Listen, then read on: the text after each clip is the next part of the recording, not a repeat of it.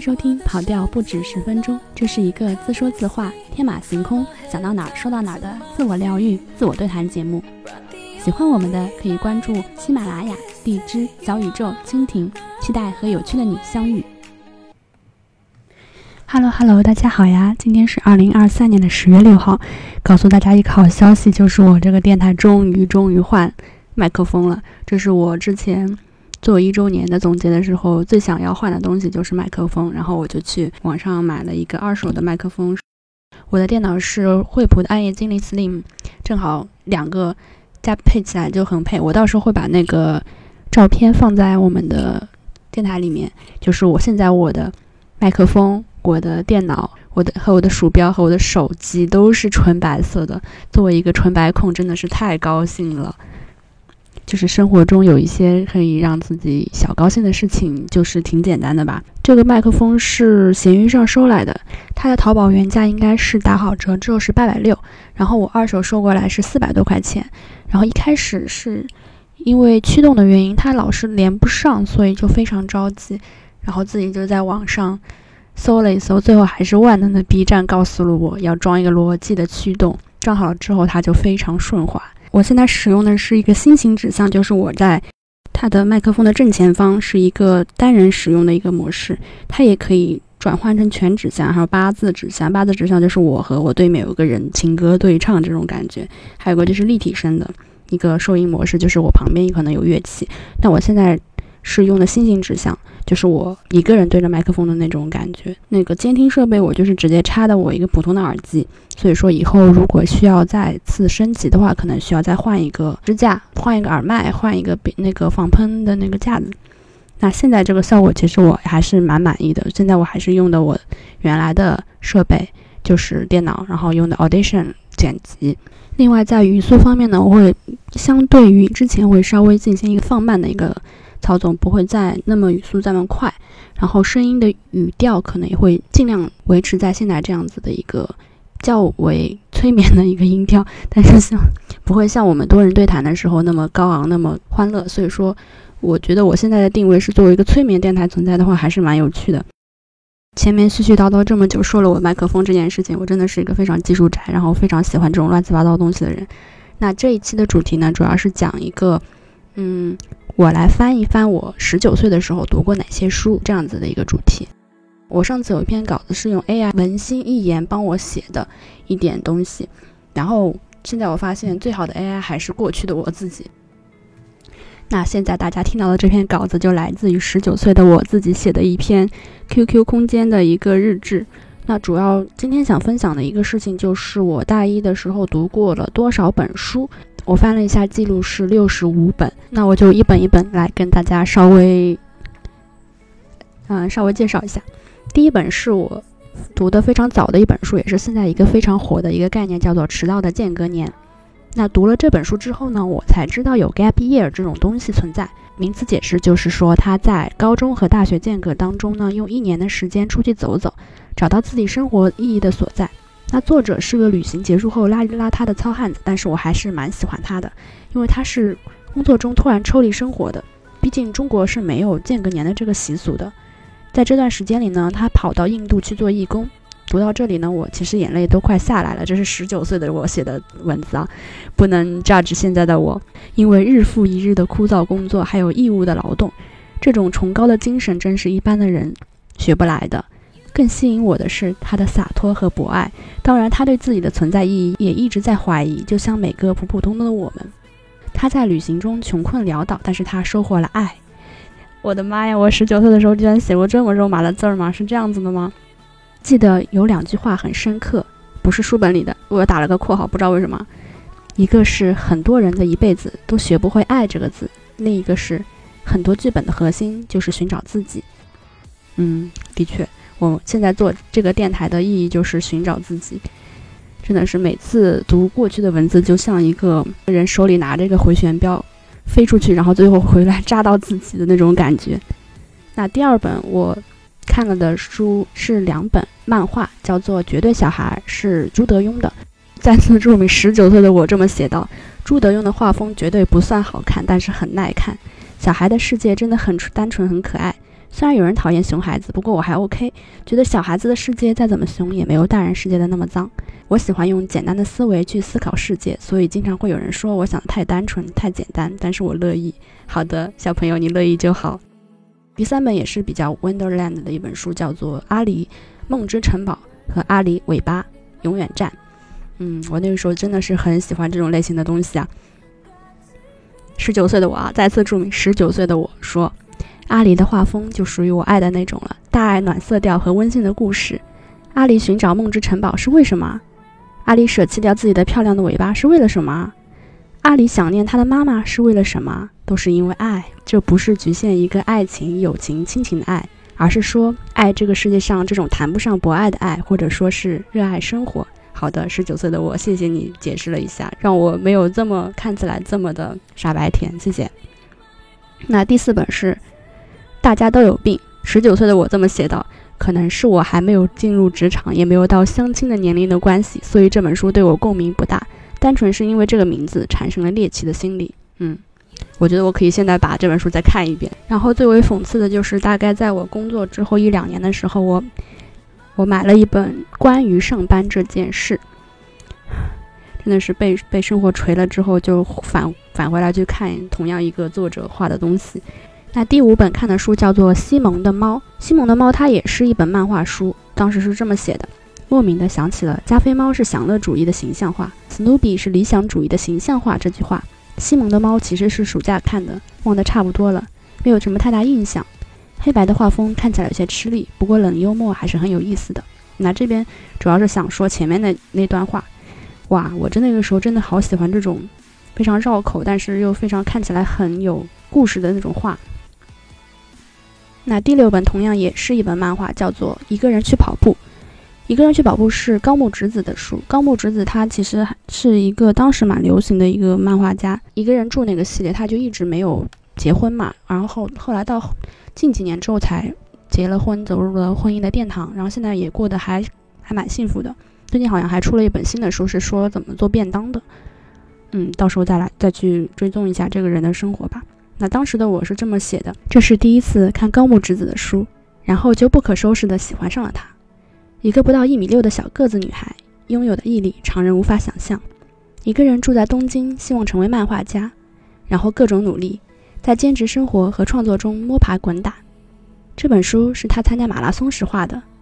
一开始他和我们一样，都是一点一滴的完成自己的梦想，而且在日本跑马拉松，跑完还能吃和食。泡温泉真的是太幸福了，重点是不是在这里啊？真的太好笑了。第七本看的呢，也也是高木直子的一本书，叫做《一个人去旅行》。高木直子的一个人旅行系列也是我很爱的。她一个女孩子从胆小到勇敢的历程，让人心向往之。有一天，我也希望自己能够一个人背包上路。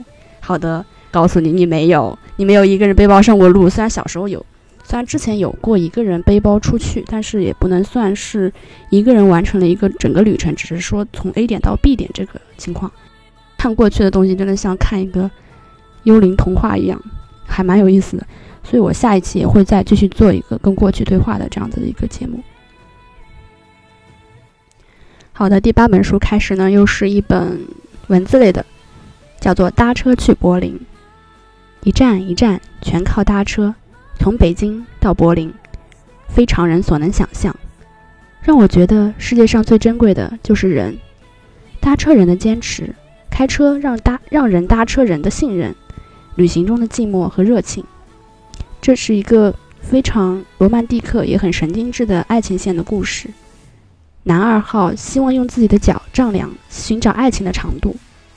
当他到柏林找到自己的女朋友时，其实已经过了一年。想想还是蛮浪漫的。现在这这么长的时间里面，谁会想用一年的时间去找自己的女朋友？大家可能速食爱情吧。第九本书叫做《绝处逢生》，这只是一本野外生存手册。我也不知道我干嘛要看这本书，大概是因为那句“大学生要开拓自己的阅读范围”吧。嗯，好的。现在这个年龄的这个评价，对我十九岁的评价就是第十本书的名字叫做《做最好的自己》。那个时候的 remark 是这么说的。李开复的确对当代大学生足够好，书本里的意见和建议的确很值得借鉴。不过我就记住了一些，毕竟成长不是教科书，需要自己去摸索。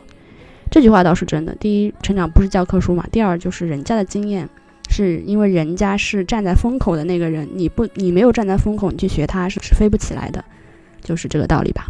第十第十一本书是一本世界名著，叫做《麦田里的守望者》。因为推荐才去看的这本书，咬着牙读完，实在不知道在读什么。但是现在回想起来，觉得这本书写得非常好，把一些细节的对话刻画得非常完整，就像是我们平时的生活一样。我们的烦恼，我们的焦躁，我们的梦想，也就是主人公所思考的东西。这些思考在我们的心中仍将继续。我现在告诉你，继续不了一点。我现在你完全不记得这本书在写什么了。然后第十二本书开始呢，又是漫画，是吉米漫画，看了五本。那时候吉米和阿里都是我比较喜欢看的漫画嘛，因为不同于阿里，他那个吉米的漫画现是有一些现实上有一些悲伤的，看完呢会有一种，嗯，有稍微有点沉重的那种感觉。然后第十三本书是叫《单车上路感叹号》，一个人一辆车骑行。磨损的身体，一边想着干嘛要继续，一边又继续往下走。那时候就超级想骑车去旅行的。加入了自行车协会后，却退却了。谢谢，知道了。那时候自己的骑车技术还很差，根本不敢跟着大部队玩，而且车子也很差。好吧，我知道这是借口。的确，我那个时候大一的时候的那辆车真的很差，是一辆二手的女士自行车，根本就没有办法跟着车队一块骑出去玩的。所以说，有些事情你小时候放弃是有原因的。你真的不可能骑着那辆破二手破车去跟着一些骑死飞的人去蛇山，去那个什么别的地方，去什么海边，估计会死在半路上的。有些山顶你不是不想去爬，你只是因为那个时候的工具没有办法支撑你到山顶，你可能会死在半路上。所以说，年轻人不要太勉强自己吧。第十四本书叫做《生命即当下》。完全忘记这本书写的什么了，但是里面有很多的哲理的话都写在脑，都记在脑子里了。比如说，你看到一张纸，但它并不是单单一张纸。好的，小朋友，我知道了。第十五本书叫《特别的猫》。嗯，喜欢动物就借了这本书。猫和人一样，都有不同的性格。理解猫的怪癖，理解人的差异，可能是引申到人种差异和人际差异的一本书吧。省略号。呃，第十六本书是《哈利波特》七本。的确是从一到七在手机上用电子书读完了。就是杰克罗琳写这个书的时候是有非常有那种叙事结构的，所以它是，嗯，小说的那种叙事结构是你在电影中是看不出来的。所以说，嗯，在这里是非常推荐大家去把原著去读一遍的。然后那时候的评价是这样子的：电影很经典，但是一定要看书。书里对哈利的描写特别细腻，还有一些情节处理得非常好，一环扣一环的。还有些象征意义的东西，比如说那匹会飞的马。比如说小精灵多比，对于泥巴种的设置就知道和现在的人种纷争差不多。你那时候就觉得有些人啊，比如说伏地魔就特别有毛病，人种不同怎么了？地域不同怎么了？但是现在发现，好像的确有人对这种事情特别轴，比如说网络谩骂，还有一些现实中的歧视，什么甜豆花、咸豆花这种事情，真是受不了。嗯，小朋友你这么想就好。第十七本书，听清音。那时候就想成为青音这样形象的女人，知书达理，善解人意。可惜现在还是老样子，纯粹是一个女孩子，还成不了那种女青年的感觉。对于理想，我没有青音那么执着，自己真的太弱了。啊，十九岁的我现在告诉你，你还是很执着。你现在虽然没有成为像青音那样子，但是至少还是个人吧。就还是在执着的追寻着追寻着一些东西，但是可能没有青音那么高大上。就像我们现在还在做电台这样子，嗯，那时候心灵中缺乏了一些力量。现在虽然没有说找到这个力量，但是知道自己想支撑在哪里，就是知知道会借力了，这也算是一个进步吧。嗯，第十八本书是《小狗钱钱》，那这本书是一个入门级的理财书，非常好，而且简单易懂。但是我现在已经完全忘记了，可能会再看一遍吧。第十九本书《相约星期二》。书的评价非常高，可是我没有读出什么，我太浅薄了。不过大部分东西都是我懂的，没有读到那种豁然开朗的感觉。好的，小朋友，你怎么说都好。嗯，第二十第二十本书《肖申克的救赎》，关于救赎和希望是我喜欢的字眼。生命中没有绝对，即使是在肖申克监狱，也有通往自由的门。第二十一本书《我和狗狗的十个约定》，读完非常想养狗，但是非常害怕自己给不了它十个约定。于是养狗还是只是一个梦想而已，非常感人的一本书。是，嗯，首先现在我是养了一条狗，是一个白色的小比熊，其次它刚咬过我，而且我还经常和他吵架。至于什么十个约定吧，你就这种东西就像婚姻契约一样，就是你会爱他、爱他、敬他、守望他一辈子吗？不会。就这种东西就是理想化的一些东西。我现在看到狗，我真的是又想摸它，又想抱它，又很烦它，就这种感觉吧。第二十二本书，读大学到底读的是什么？这种变相的成功学书看一次就够了，毕竟自己的生活是不能复制别人的，只能摸着石头过河。所幸的是，有些经验还是可以采纳的。采纳什么了？我不记得了，是完全不记得了。第二十三本书，预约死亡。除了三毛和青音之外，我比较喜欢的女人就是毕淑敏了。当然，现在的话，喜欢的女性会更多一些，这个以后再说。毕淑敏的书散发着非常温暖的气息。虽然描述的东西并不一定是美好的东西，比如这本书直面死亡，直面临终关怀，他提出了一些非常挑战现在观念的东西，比如说提倡老人死在家里。毕淑敏还说，死亡是一件非常自然的事，不应该有这种在电视剧里送医院送别那种 dramatic 的场景。在他的笔下，临终关怀的医院里上演着更多不为人道的悲欢。嗯，这本书还是可以推荐大家看一下。那后面一些书可能就没有什么太多的评价，我把稍微念一念吧。第二十四本书《妈妈福尔摩斯》，第二十五本书《不会变形的变形金刚》，第二十六本书《养心妙药》，第二十七本书《把握我们有限的今生》，第二十八本书《哪怕只有一线希望》。那这本书是说的一个捕鱼船在墨西哥湾翻船了，就有主人公活了下来。真的是非常有毅力的一个人，而且其他几个人死得太惨了，很惋惜。面对困境的时候，我们又该怎么做？莫名的想起那个海难没有食物，全员投票选出要吃哪个人的那个网易公开课了。哦，对我那个时候还喜欢看网易公开课和那个 TED 演讲。那现在这些东西都是不看的，现在就看小红书、抖音。好的，我反省一下。第二十九本书，二十几岁女人要懂的事，完全忘记写了什么。好的。第三十本书《寻找一个苦难的天堂》，第三十一本书《乡土中国》，第三十二本书《下流社会》。下流社会这本书写的是中流阶层向下流动，不是真的下流。当然，当时的确是因为这本书的名字 have my attention 去看的。看完之后呢，有点累，就是下流阶层向上流动的确是非常难。但是说实话，这本书这种书还是少读比较好，省得自己连奋斗的勇气都没有了。不过，作为社会学的书还是非常棒的。第三十三本书《张爱玲文选》，印象最深的不是《倾城之恋》，而是那个第一炉灰。觉得这个女孩子太可怜了，这炉香也快烧尽了吧？读到这句话简直就泪奔了。本来是个多好的女孩啊！第三十四本书《微博症》，第三十五本书《每天都冒一点险》，第三十六本书《走进心灵世界》，第三十七本书《赖声川的创意学》，第三十八本书。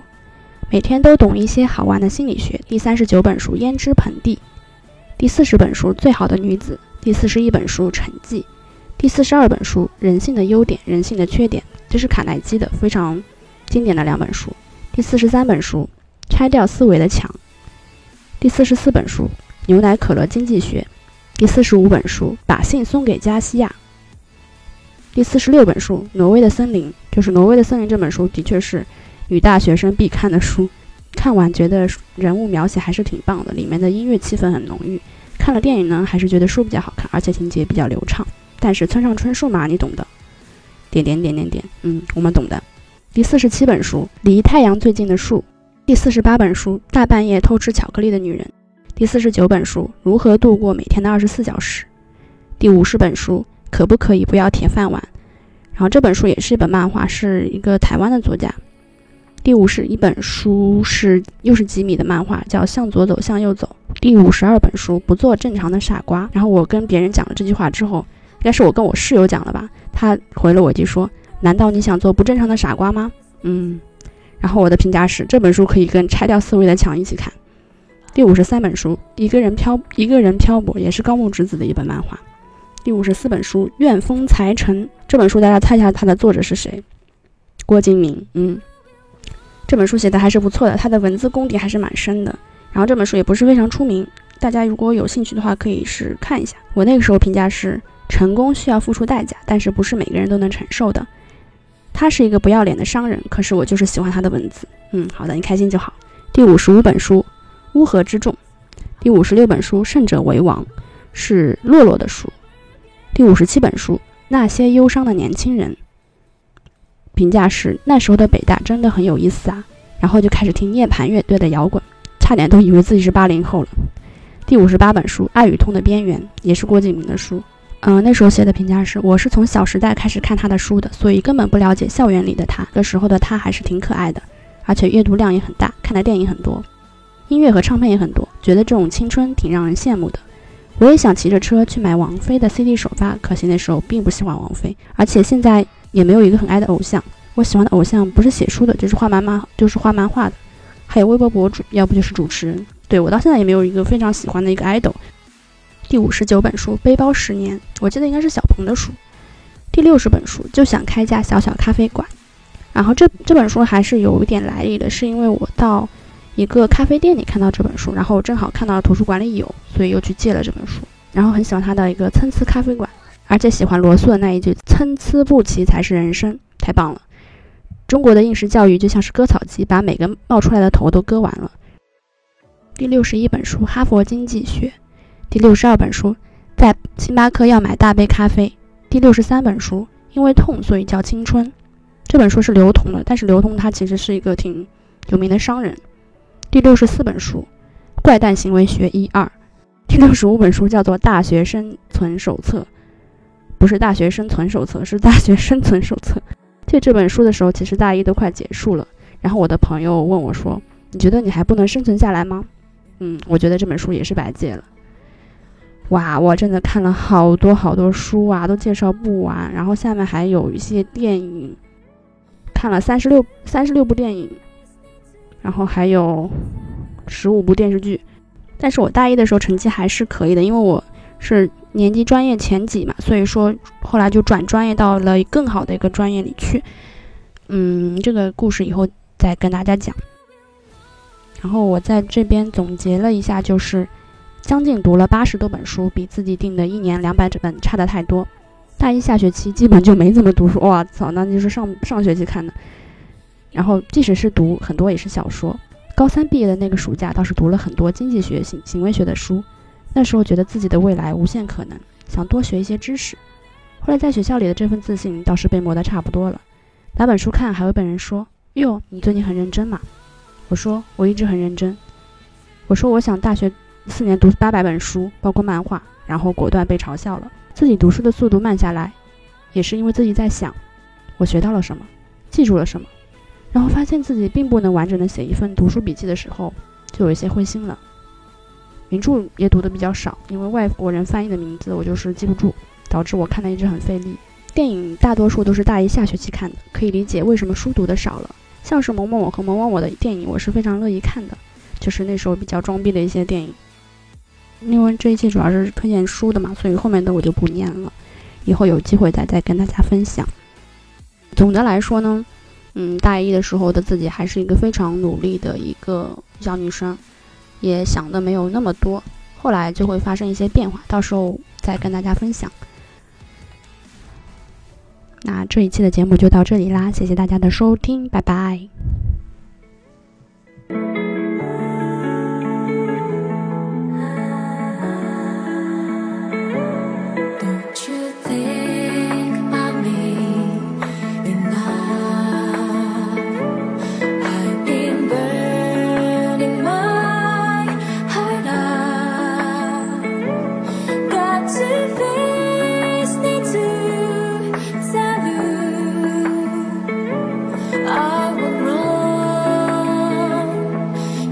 some rain.